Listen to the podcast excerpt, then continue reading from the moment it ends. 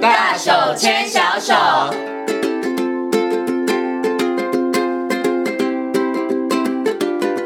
这里是教育广播电台，您现在所收听到的节目呢是《遇见幸福幼儿园》，我是贤琴。接下来呢，在节目当中我们要进行的单元呢是“大手牵小手”。在今天“大手牵小手”的单元呢，为大家邀请到的是极微专注力教育中心的执行长廖生光老师。光光老师呢来到节目当中哦，要跟大家呢来讨论一个嗯，贤琴个人觉得非常重要的议题，就是孩子犯错的时候，爸爸妈妈到底该怎么样处理？是不是要跟孩子来讲道理呢？等一下，请光光老师哦来好好跟大家分享。首先呢，先跟光光老师问声好，Hello，光光老师你好。各位听众，大家好。先问一下光光老师，你跟你们家的女儿她犯错的时候，你会讲道理吗？呃，基本上来说还是要看这个年纪了。嗯哼，哦、因为实际上我都跟爸妈说，实际上我们跟孩子是沟通的时候，你要讲他听得懂的话。是，哦嗯，哼但是现在很多爸爸妈妈呢，那个东西比较讲道理了，那已经在讲天书了。所以呢，光光老师有一点提醒了大家，要跟孩子讲道理，要看孩子的时这个成长的年年纪龄、对对时间，对不对？哈，可是有些爸爸妈妈他们真的就觉得，我刚刚还开玩笑跟光光老师说，好奇怪哦，为什么现在爸爸妈妈都觉得要跟孩子讲道理？有的真的孩子一岁的时候啊，也就开始跟小孩讲道理； 两岁的时候也跟小朋友讲道理耶，哈。对，因为我不晓得为什么现在爸爸妈妈，可能我们有一些教养书吧，哈，或者是大家得到一些教养资讯，都觉得我们要说理。哦，也不不要像以前的爸爸妈妈那个棍子啊，一 整个嗯就是打下去要说理哈。但是光老师说说理要看年纪，那到底几岁的时候才可以跟小孩子讲道理呢？讲道理后，基本上来说就是很简单，就是第一个就是看他的年龄。好、如果我们今天谈的东西是跟道德有关系的，嗯哼，哦，道德有关系的，基本上要等到九岁。要这么大、啊，啊就是道德性的。嗯哦，但如果是公平性的，大概在大概是七岁左右，大概就嗯哼 OK 了。好、那但是呢，实际上我们在教他生活规范，实际上四岁就可以了。是对嗯，好、但是呢，像就是有些这种道德性的东西就很，对，就是我我就很想要吃啊，那为什么我要分给别人？嗯对啊，就是这明明就我的，这是妈妈你买的，那我为什么要分给别人？啊、这种是道德嘛，就你自己吃，你不觉得很对不起大家吗？对 啊，就是不会啊，就是我买的啊， 他不会自己去买嘛。对，这种是这种东西就很难，好，就是你很是难跟孩子去讲道理。嗯，好，那这个东西你只要跟孩子讲说，哦，比如说这个是四岁，我们希望他分享，我们就直接嗯跟妈妈讲说，哦，实际上很简单啊，老师有跟规定哦，都要就是小分孩给子人有家啊吃东西就要分给别人，这样别人才会分给你啊，这样就是解决了啊，不要跟他讲太多，是哦，越讲越复杂，对不对？嗯哼哦好不好？哼那所以呢，呃呃，实际上，所以我们在跟孩子在沟通的时候，第一个东西还是看他的年龄，嗯哼。哦，用他的年龄来跟孩子讲，好、是那这个总会比较好。所以刚刚光光老师有讲，如果道德性的话，大概小孩子要九岁；然后公平的话，大概七岁，你跟他讲可以听得懂。然后呢，如果是生活规范的话，大概四岁可以听得懂。那换言之，是四岁以前我们都不要讲道理啊，四岁以前哈、哦，基本上来说，你就是跟他讲的东西，还是不我要们只要讲下指令就好了？呃，应该讲说，实际上比较尴尬一点，就是呃，东方的教育哈、哦，东方的语言系统比较好玩，就是我们只要讲这个。肯定句基本上就是在骂人，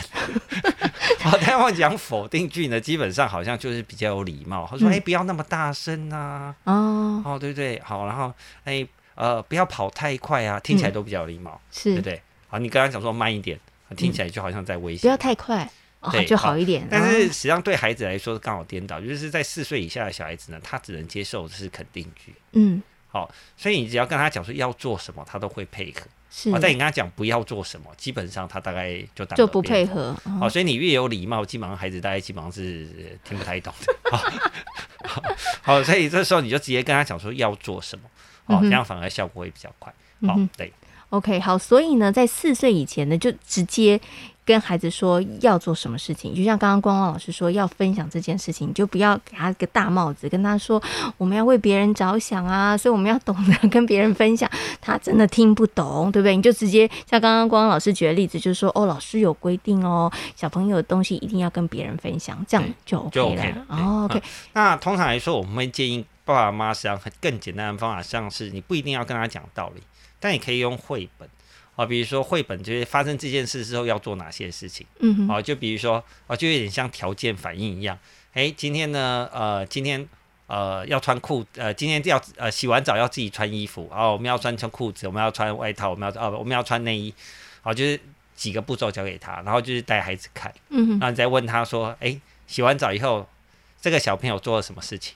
好、那去让他把那个规则先练起来，啊，只是透过绘本的方法，也会比你跟他讲道理来的有用。嗯哼，OK，所以是不是年纪越小的孩子，可能我们在跟孩子沟通表达的时候，其实你要越直接、越具体越好，啊、对，对不对？哦，OK，那如果说孩子年纪比较大一点，像七岁、九岁的话，讲话他其实就可以稍微比较，可能就是比不用那么具体，有的时候可能就是比较，诶，想形而上嘛， 就是可能稍微抽象一点，孩子可能比较能够理解呢。哦，对，应该这样。我们大概最简单的讲法是这样哈，我们以大概五岁做一个切点好了。好，在在五岁之前，小孩子是活在就比较像是幻想或者是童话世界当中，所以你跟他讲说公主要做什么什么什么东西，他就会愿意做。嗯所以只要用公主啊，王子喜欢做什么东西哦，所以你也要这样做，那他很容易被说服。嗯哼，好，但是等到五岁以后，他对科学类的东西比较相信。好，这时候你就不要再用童话故事，要不然他打死觉得你在骗他。嗯哼。好，所以在不同年龄的时候，我们在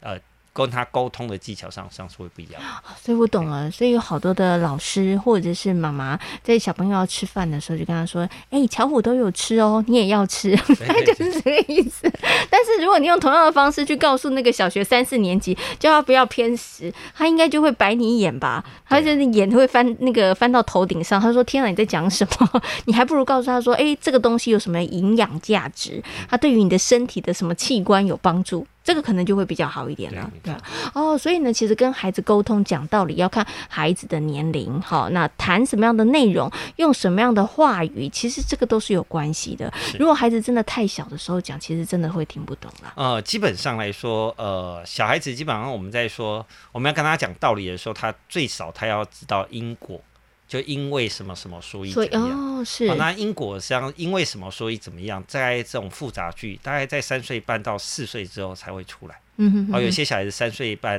的时候出来，有些小孩子四岁半的时候出来。嗯哼，哦，所以大概三岁半、四岁半之后，你再跟他讲道理。我觉得因为什么什么，所以我们要怎么样，这样对不对？哦，这样有用。是好那 OK，要不然讲实在，你对那个两岁讲道理，基本上他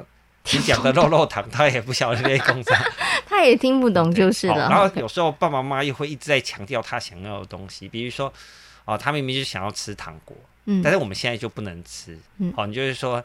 因为什么什么什么啊、因为现在我时间已经很晚了哦所以，你不能所吃以你它不，能吃糖果。他又听到糖果，他又再崩溃一次。哦对，好、那你干脆就是，哎，现在不能吃糖果哦，因为现在已经晚了。哦，反正他糖果嘞，糖果嘞，晚了、嗯哦哪里啊？你看外面天黑了，哦，天黑了，哦嗯，那、他就被天黑吸引了。哦，就被骗走是嗯哼啊、实际上就是讲话的技巧啦。嗯哼，所以爸爸妈妈真的都要练一下。呃，对不是爸爸妈妈不要一直跟他讲道理，要把你的技巧啊 要很好。你你就不要想说在那边，你想，我觉得应该是说，是不是小朋友四岁以前，你不要想去说服他这件事。呃，对对对，因为为什么爸爸妈妈会一直重复一直讲，就是你想要说服他，表示我是一个很明理的家长，其实这个真的是没有用。没有必要的。对，而且其实，在那个过程当中，像光光老师说的，就是孩子一直被勾引起来，就是我已经快忘记了，但是你又把我拉 回来，然后我又开始说，对我刚刚在谈的就是糖果的事情，你为什么不让我吃糖？对对不对？好，所以这个就是跟爸爸妈妈讲，对于跟孩子说话这个过程当中，真的要有一点技巧。对要有一点技术性，所以小朋友在四岁以前，其实就可以下达比较明确的这个指令。然后四岁以上，那懂了因果之后，我觉得就可以开始慢慢来说理了。对对，就告诉他啊，因为怎么样，然后所以怎么样。所以，我们通常爸爸妈妈很容易做反，就是在小时候我们都特别拼命地有耐讲理心啊对啊因为 有耐心嘛。好，等到他四岁的时候，真的没什么耐心了，哈、嗯就不太跟他讲理。哼，哎，那我想请问一下光光老师，如果这个真的是这样倒过来的话，会造成什么样的结果啊？会不会在亲子沟通上面、互动上面，其实它会造成很大的影响？不要小孩子就觉得你听不懂人话，啊 他就觉得我就不想跟你沟通啦，对对不对？对因为小的时候你跟爸爸爸妈妈可能觉得我小的时候有很认真的跟你讲，所以你都应该懂了。所以等到他真的能够听懂的时候，反而是爸爸妈妈可能失不去想了讲。对耐心，对，那就变成亲子沟通上面就会有出 哦现问题啦。然后 OK，所以大家顺序不要搞错，好不好？不要在他还听不懂的时候拼命跟他讲，要把力气省下来，在他听得懂的时候再跟他讲，这样才会有这个效果哈。好，我们刚刚提到的呢，就是孩子犯错的时候哦，要不要跟孩子讲道理，要看孩子的年纪哈，然后要讲对的话才可以。那我们接下来呢，要请问光光老师，就是啊，如果孩子犯错的时候，到底爸爸妈妈该怎么办？我知道有一派的爸爸妈妈呢，他就真的是讲理啦，好讲理派的；那有的爸爸妈妈呢，他可能就是属于行动派的哈。是那有的行动派就是，哎、你做错了，对不对？我就要处罚你，面壁思过，或者是你就到那个房间里头去，好，就是用那种隔离的方式，好像就是处罚你，你不可以，呃，这个外面那个玩游戏啊，或是爬爬走这样子。请问一下光光老师哦，如果说爸爸妈妈是用这种比较像是隔离的方式，对不对？就是我处罚你的这个方式的话。来处罚孩子所犯的这个错误，这是一个好的方法吗？哦，这个东西实际上我们叫做呃，如果在呃在学理上哈、它这有一个学派叫做它使用叫 SOS 暂时隔离法哦，那又叫做三分钟暂停法。好、那所以呢，这个原则上它的隔离基本上跟我们想象不一样，它不是把你关在那边关一个小时哦哈、嗯那叫虐待儿童哈、那暂停时间大概是只有三到五分钟而已，好，所以呢时间基本上是非常短暂的哈、那实际上呢，呃，所谓的隔离法哈，呃，它实际上是一个有效的方式，但是呢，在这个呃，在这个使用上哈，真的讲在爸爸妈妈要非常的小心和谨慎啊、呃因为实际上很容易做错。好像我有碰过爸爸妈妈说，诶，我也是用暂时隔离法、啊，他一把他关就关一个小时不理他。哦，那个就不对了，那个东西叫虐待儿童，对他来说，那个一会一会有阴影的。嗯哦对孩子可能会觉得我是被遗弃的哦，对对对，那当然讲你那个效果就越来越差哈、嗯那所谓的暂时隔离法是这样哈，暂时隔离法是呃，当孩子犯错的时候哈，那我们把他呃跟他即将要在呃从事的东西分开，嗯好、再来就是呢，让他跟爸爸妈妈分开，嗯，好、那避免呃两种原因，哦、他再继续做，呃，他可能就会受伤嘛是，对，所以呢，诶，我把先你把它拉暂停开了。来对，就比如说，来，你现在坐在我旁边，嗯，好，因为他如果再去摸瓦斯炉，他就会被烫到。是所以我说，来，你过来，哦，你被暂停了，来坐我的椅子。好，那坐在这边来说，做两件事，第一个就是跟即将发生的危险分开，嗯，第二个就是，实际上他去摸那个瓦斯炉会让妈妈生气，诶，所以呢，暂时隔离又是要让他跟他妈妈分开，嗯好，就是避免你再继续做动作来诱发我生气。好，所以基本上来说，暂时隔离法基本上来说是让孩子呢，呃，在一个安全的范围，好、暂停和冷静，好、然后帮助孩子建立规范的一个方式。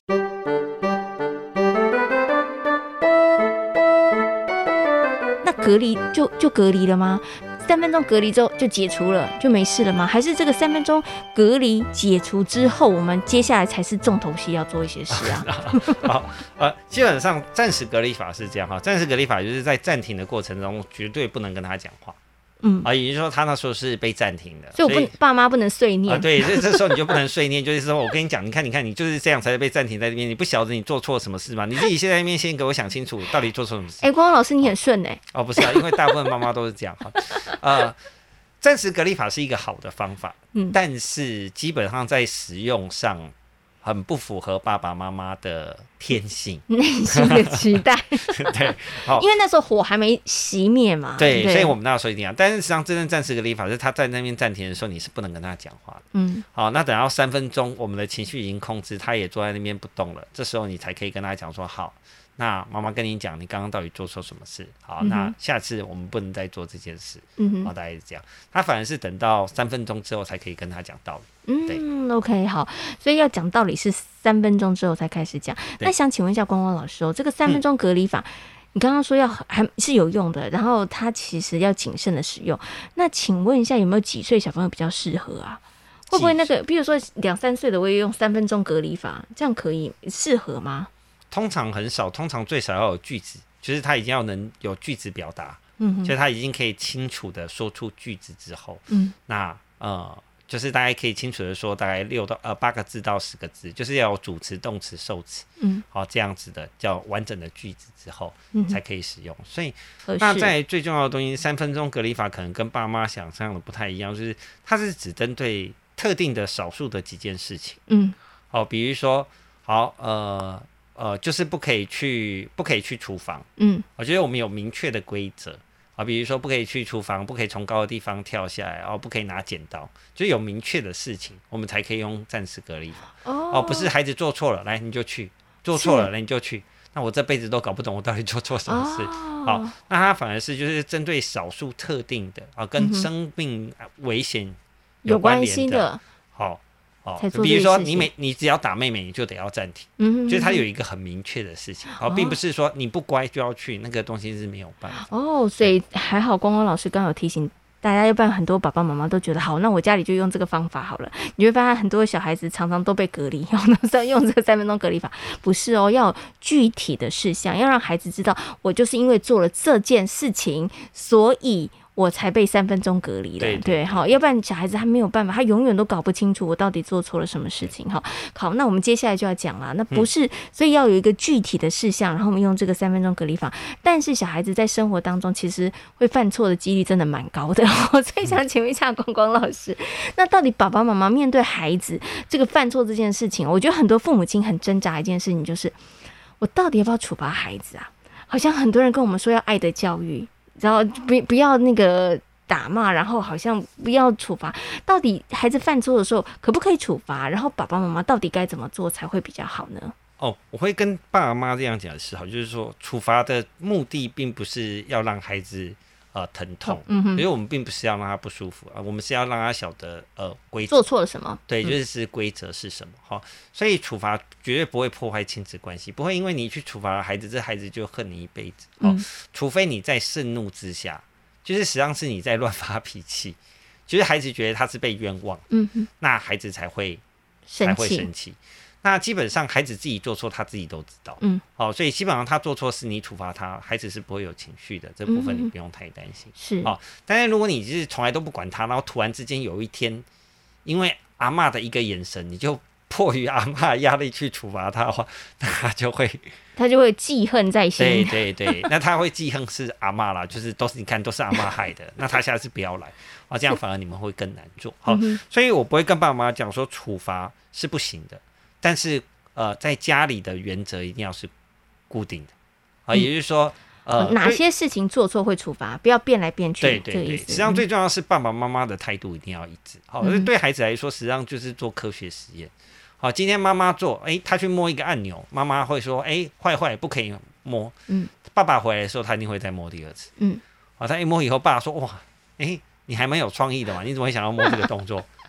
诶，那他就会两个人在的时候再摸一嗯次。是啊，好，所以爸妈的态度一定要一致。好嗯，哼呃，处不处罚都无所谓，但是爸爸妈妈两个人态度要一样。嗯哦，哼不要爸爸觉得要处，呃，妈妈觉得要处罚，爸爸觉得啊，这是小事，干嘛那个大惊小怪，那个东西就会一直不断的循环。嗯对诶所以光光老师这样讲话，爸妈应该先开会讨论一下，嗯，对，就是是到底哪些事情是都有碰到我们的底线，小孩子其实是不能做的对，我们应该先讨论一下咯。处罚的关键原则，我都会跟爸妈讲说，以生命就是以安全为原则。嗯哼，啊，也就是说，今天我们为什么去处罚孩子？实际上很简单，就是这个东西可能会让他自己受伤，或让别人受伤，这样就不行。这个，东西我们就要处罚。嗯，哦哦哦，要处罚的事情就是，如对果会让自己会让别人受伤，就是比危险性比较危高险性的，对嗯哼，好、但是你说读书读不好，讲实在那个就还好，嗯哼哼哼，对，好、那你反而是说，如果他会让人家受伤，或他自己会受伤，那讲实在话，你与其让他受伤，你真不如先让他学一个教训。嗯哼哼哼，OK，